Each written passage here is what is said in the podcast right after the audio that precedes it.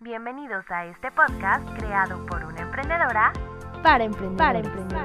Soy Daniela Silva y me encantará poder compartir contigo este camino.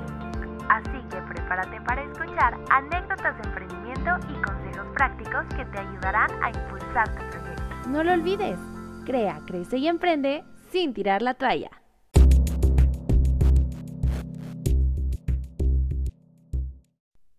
Bienvenido a este segundo episodio de mi podcast. Quiero hacer una breve pausa rapidísimo, nada más para hacer un agradecimiento a todas esas personitas que en cuanto publiqué la historia de mi primer episodio, corrieron a escucharlo y no solo eso, me escribieron y lo compartieron.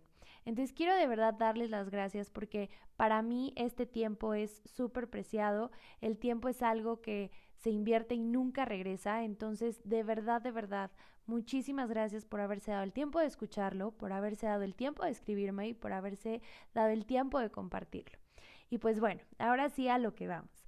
Hoy voy a estrenar una sección que se va a llamar Aprende y Emprende. Y aquí te voy a platicar sobre tips prácticos que creo que te van a poder ayudar en tu negocio o proyecto.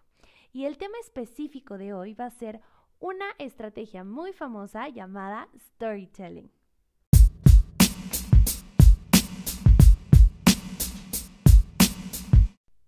Muy bien, pues bueno, vamos a empezar con una pregunta. ¿A quién no le ha pasado que de pronto llega un extraño en la calle a contarles una historia trágica para pedir dinero y de pronto te envuelve tanto en esa historia que acabas dándole algo y aplicas el bueno, o sea, si es mentira recae en él, ¿no? O sea, ya no ya no cae en mí, ¿no? O también, por ejemplo, cuando estamos en los grupos de Facebook, principalmente yo puedo hablar en mi experiencia de los grupos de mamás, que ponen un post larguísimo, que dices, no, qué flojera, pero empiezas a leer las primeras cinco líneas y dices, no, espérate, pero ¿qué, qué, qué pasó? Necesito saber y acabas leyendo todo el post, ¿no? O también, por ejemplo, eh, como en mi primer episodio, para los que me escucharon, les conté una parte de, de la historia de mi vida y fue algo que los enganchó y me escribieron y me dijeron así de, oye, no sabía esta parte, oye, qué padre esto, ¿no? Pues justamente esta es la magia de contar historias.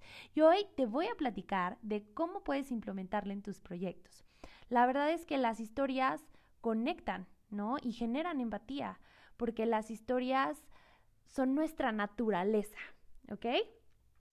Ahora, quiero que tengas claro que no importa la rama en la que estés, ya sea negocios, marketing, salud, belleza, no importa, en fin, la que sea, siempre hay un dolor que tu producto o servicio va a poder resolver, ¿ok? Entonces, cuando hablo de dolor, haciendo un paréntesis, mi hermana es fisioterapeuta y hoy le estoy ayudando a hacer su estrategia digital. Y justo dentro de esta estrategia que armamos el cuadernillo, me senté con ella y le dije, ok, vamos a analizar cuál es el dolor que tienen tus pacientes. Y voltea y me hace, ah, um, yo creo que primero rodilla, no espalda, y después tobillo, ¿no? O sea, lo vio muy literal, ¿no? Igual no me expliqué muy bien. Pero justamente dolor no es eso, ¿ok? Dolor, cuando hablamos de dolor, me refiero a esa carencia que tu prospecto, tu paciente, tu cliente está teniendo. Entonces, en el caso de mi hermana, por ejemplo, no es el dolor de espalda, sino es el que la persona se sienta frustrada o se sienta limitada porque ya no puede realizar ciertas actividades como antes y no encuentra una solución que le ayude a mejorar esa calidad de vida. ¿Ok? Ese es el dolor y eso es lo que va a resolver el servicio de mi hermana en este caso. ¿Si notas la diferencia? Bien, pues este punto es sumamente importante porque es uno de los elementos clave que vas a necesitar para poder contar tu historia. Ahora, ¿qué más vas a necesitar? Enlisté cinco puntos básicos que creo que te pueden ayudar a tener una guía mucho más clara, ¿ok? El primero es tener claro quién eres y qué valor vas a ofrecer. Porque hoy las personas eso es lo que están buscando, productos o servicios que les ofrezcan valor. Velo tú como consumidor, no te vas con la primera opción, ya buscas alternativas y comparas y te vas por la opción que te dé mayores beneficios e incluso estás dispuesto a pagar un ticket más alto por algo que te ofrece más valor, ¿de acuerdo? Ahora, El segundo punto es a quién le vas a contar tu historia. ¿Realmente lo conoces? ¿Realmente la conoces? ¿Sabes quién es? ¿Sabes qué le gusta? Eh, ¿A qué se dedica? Eh, ¿Está casado, casada? ¿Tiene hijos? Eh, ¿Cuáles son sus hobbies? ¿Cuáles son sus miedos? ¿Cuáles son las objeciones que podría tener ante tu producto, tu servicio? ¿De verdad realmente hiciste un análisis de quién es esta persona? Porque tenemos que tener claro quién es para poder contarle una buena historia. Ahora, el tercer punto, que es el que hablábamos arriba, es cuál es su dolor, que es cuál es esa carencia que tiene con la que tú vas a atacar con este cuarto punto, que es cómo lo vas a resolver, ¿va? Y el último punto, ¿cuál es el contexto? Y no solamente el contexto de la persona, también pensar en el contexto como del entorno, ¿ok? Perfecto. Pues ahora que ya tienes claros estos puntos y ya que los tengas bien, bien, bien, bien amarrados, va a ser mucho más fácil poder desarrollar esta parte que es cómo puedes contar tu historia, ¿ok? Entonces vamos a empezar con lo básico, que es el inicio. El había una vez, esa introducción de tu personaje, la presentación que llega y donde la persona que está leyendo o viendo o escuchando tu historia va a decir, ay, se parece a mí, ¿no? Y se empieza a sentir identificada.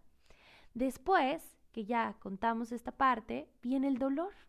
Entonces ese conflicto aparece y empieza a generar angustia en el personaje y por supuesto en la persona que está escuchando esta historia, ¿no? Y entonces ahí es donde dice, ay, sí, sí es cierto, es que sí, sí pasa, sí, sí, así, sí, igualito, ¿no? Y después viene el clímax, esta parte en la que todo se pone peor, todo es horrible y parece que nunca hay solución y entonces ya estamos con la angustia en la garganta, sudando las manos, así de, ¡ay no! ¡Qué horror no puede ser! ¿No? Y de pronto llega la solución. ¡Tarán! Mi efecto especial. ¡Tarán!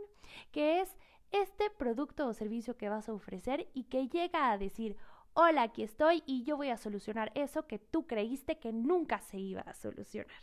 Y de pronto este personaje prueba esta solución y llega el final con una transformación.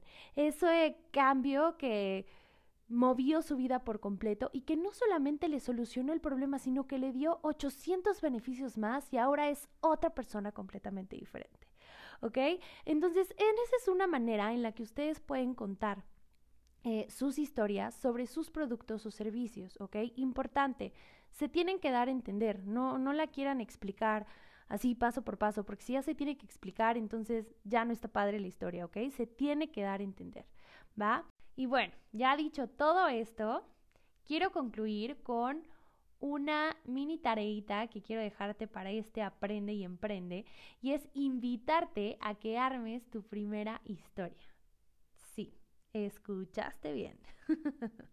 no, ya en serio, sí me gustaría que te animaras y que experimentes. Creo que el storytelling es una herramienta muy, muy buena que te puede ayudar a impulsar tu proyecto y a que la gente te conozca también, ¿no?